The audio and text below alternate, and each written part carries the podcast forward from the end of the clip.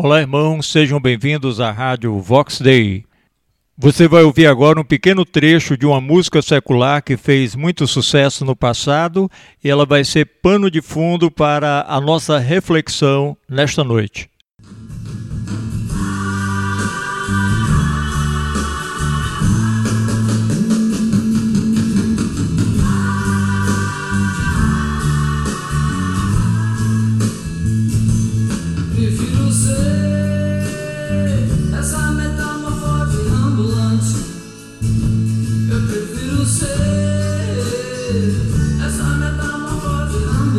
Essa música fez sucesso em 1973, uma música de Raul Seixas e fala de uma metamorfose ambulante. Saiba você que todos nós estamos num processo de transformação. Todos nós já saímos daquilo que éramos e chegamos a uma posição que é esta posição onde estamos. Mas essa posição aponta para o futuro estamos caminhando para aquilo que seremos. O nosso corpo, com certeza, ele está mudando continuamente. A nossa aparência, ela não é mais aquela de 10 anos atrás, assim como não será a mesma daqui a 10 anos. Todos nós estamos envelhecendo. Mas não apenas no aspecto exterior está havendo uma transformação. No âmbito interior, o nosso caráter, não é sólido e nem imutável. Ele é flexível, é maleável. A boa notícia é que o homem pode mudar para melhor. Nenhuma pessoa está petrificada no seu estado atual, no seu caráter atual. É possível deixar de ser aquilo que se envergonha de ser e saber que pode sair do erro e caminhar na direção certa, que é a direção de Deus. O que perturba não é o fato de estarmos em transformação, e sim na seguinte pergunta: em que estamos nos transformando? Não é problema estarmos em movimento, em transformação. Necessário é saber para onde nós estamos indo, para onde estamos nos movendo. Em que, que você está sendo transformado? Observe que muitos ao nosso redor além de terem perdido a imagem de Deus por suas escolhas erradas e por atos de iniquidade a cada dia, essas pessoas perdem valores humanos. São indivíduos maus, descaracterizados dos atributos morais e das virtudes de Deus, e assemelham-se a seres brutos, irracionais, meramente instintivos. Não é este tipo de mudança que nós queremos. Existe uma mudança vertical e existe uma mudança horizontal. Os nossos atos, nossas ações contribuem com a nossa transformação. Nós somos transformados à imagem de nossas obras. As nossas obras, elas denunciam a nossa transformação.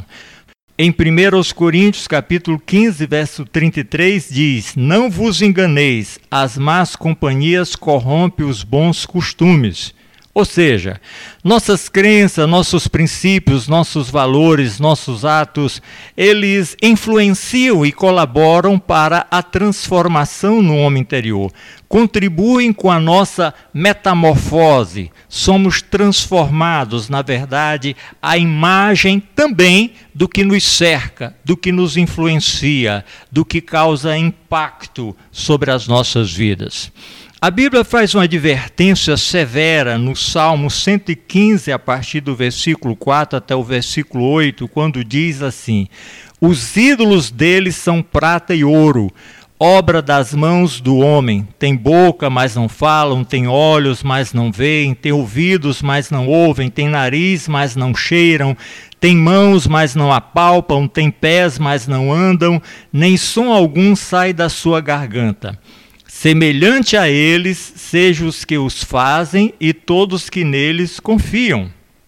Vejam que advertência séria, como nós podemos ser, sem percebermos, transformados à imagem do que nos cerca e daquilo que temos uma afeição, que temos uma adoração.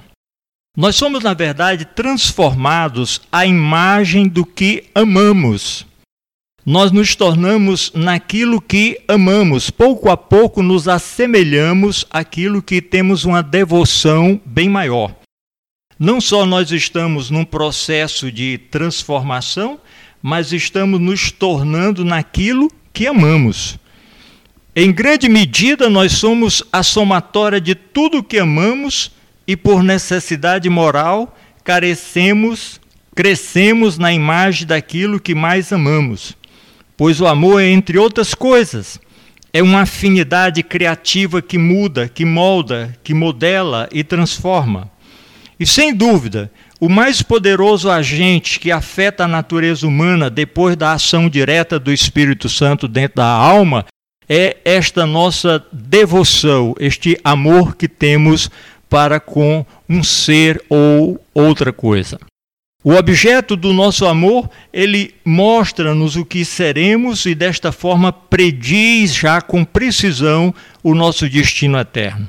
Eu pergunto, o que você mais ama? É o seu trabalho, é o seu estudo, é a família, é o dinheiro, é a diversão? Olha, seja o que for, isto que está transformando a sua vida. É isto que mais tem transformado o seu interior.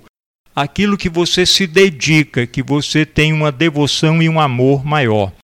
A natureza humana ela está neste processo, nesta metamorfose, e vai progressivamente se transformando na imagem daquilo que nós amamos, naquilo que nós adoramos. Homens e mulheres são amoldados por suas afeições e poderosamente afetados por aquilo que amam. Pense no poder que transformou um garotinho inocente, de bochechas rosadas, em um homem chamado Nero ou Hitler. Pense em Jezabel, que será sempre aquela mulher maldita cuja cabeça nem os cachorros queriam comer. No princípio, essas pessoas eram diferentes, mas logo ficaram atraídas por coisas perversas. Elas admiravam as coisas perversas e finalmente passaram a amá-las. Esta lei da afinidade moral tomou conta destas pessoas como argila na mão do oleiro. E essas pessoas se tornaram deformadas e odiosas. Nós precisamos ter cuidado com isso.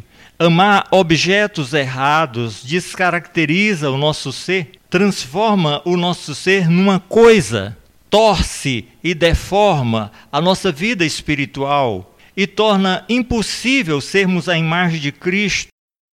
É somente quando amamos a coisa certa que nós somos transformados segundo a vontade de Deus. À medida que seguimos amando as coisas certas, nós somos transformados e deslocados em direção àquilo que é a vontade do Senhor, a imagem do Senhor. Amor a Deus nos dá a imagem de Deus. Isto nos dá em parte, e somente em parte, uma explicação racional para o primeiro e grande mandamento que diz: Amarás o Senhor teu Deus de todo o teu coração, de toda a tua alma e de todo o teu entendimento. Mateus 22, 37. Quando nós amamos a Deus com todas as nossas forças, com toda a dedicação de nossa vida, nós nos tornamos cada vez mais parecidos com a sua imagem e semelhança. E a gente precisa fazer isto. Nós fomos criados originalmente na imagem de Deus, mas não permanecemos no nosso estado original. Nós deixamos nossa imagem apropriada, nós ouvimos os conselhos de Satanás e andamos de acordo com o curso deste mundo e com o espírito que agora opera nos filhos da desobediência. Mas Deus, que é rico em misericórdia, com seu grande amor, que nos amou, mesmo quando estávamos mortos em nossos pecados, Ele nos proveu a expiação por meio de Cristo Jesus, o Salvador. A suprema obra de Jesus Cristo na redenção não foi para nos salvar simplesmente do inferno, mas para restaurar a nossa imagem, termos a imagem de Deus, a nossa semelhança com Deus, termos um interior de bondade, um interior de amor, um interior que possa expressar um pouco do caráter de Deus. Esta foi a vontade e continua sendo a vontade do Senhor. Em Romanos capítulo 8, versículo 29 diz assim: Porquanto aos que de antemão conheceu, também os predestinou para serem conformes à imagem de seu Filho. Deus quer que sejamos parecidos com Jesus Cristo, a imagem e a semelhança de Jesus Cristo. Que a cada dia sejamos transformados na pessoa bendita que se assemelha a Jesus Cristo. Embora esta perfeição, esta restauração da imagem divina que Deus tanto deseja para nós, ela esteja tão distante, nós precisamos lutar para alcançá-la. Precisamos ter um esforço com toda a nossa dedicação, toda a nossa devoção, no sentido de querer ser mais parecido com Jesus. Os jovens hoje eles esperam uma paixão para serem arrebatados por uma tempestade de emoções, de deleites, mas o amor que temos por Deus não é o amor no sentido de paixão, no sentido de emoção, é um amor de confiança, de entrega, de rendição da vontade. O amor é servo da nossa vontade e sempre terá de ir para onde for enviado e fazer o que lhe for ordenado. O amor está dentro do nosso poder de escolha. De outra forma, nós não teríamos na Bíblia a ordem de amar a Deus, nem teríamos de prestar contas por não amá-lo. Então, o amor, ele é essencialmente um mandamento, uma obediência que eu devo ter para com meu Deus, para o meu próprio bem. Então, queridos amados, em síntese, nós devemos amar e cultivar um interesse cada vez maior em tudo que é moralmente belo, tudo que é bom, tudo que é louvável e acima de tudo e acima de todos, precisamos ter o nosso amor para com Deus, porque Ele que nos transforma, à medida que nós amamos a Deus, à medida que nos aproximamos dele, procuramos imitar os seus passos, obedecer os seus mandamentos, nós estamos sendo transformados interiormente na sua imagem, na imagem de seu filho, Jesus Cristo. Filipenses capítulo 4, verso 8 diz: Finalmente, irmãos, tudo que for verdadeiro, tudo que for nobre, tudo que for concreto, tudo que for puro, tudo que for amável, tudo que for de boa fama, se houver algo de excelente ou digno de louvor, seja isso que ocupe o vosso pensamento. E nós poderíamos ainda, parafraseando, dizer que seja isso que ocupe o seu foco, a sua mente, o seu desejo, o seu propósito em nome de Jesus. Que Deus possa lhe abençoar rica e abundantemente neste processo de transformação. Siga em frente, olhando para Jesus, o autor e consumador de nossa fé. Tenha uma noite maravilhosa, em nome de Jesus. Amém.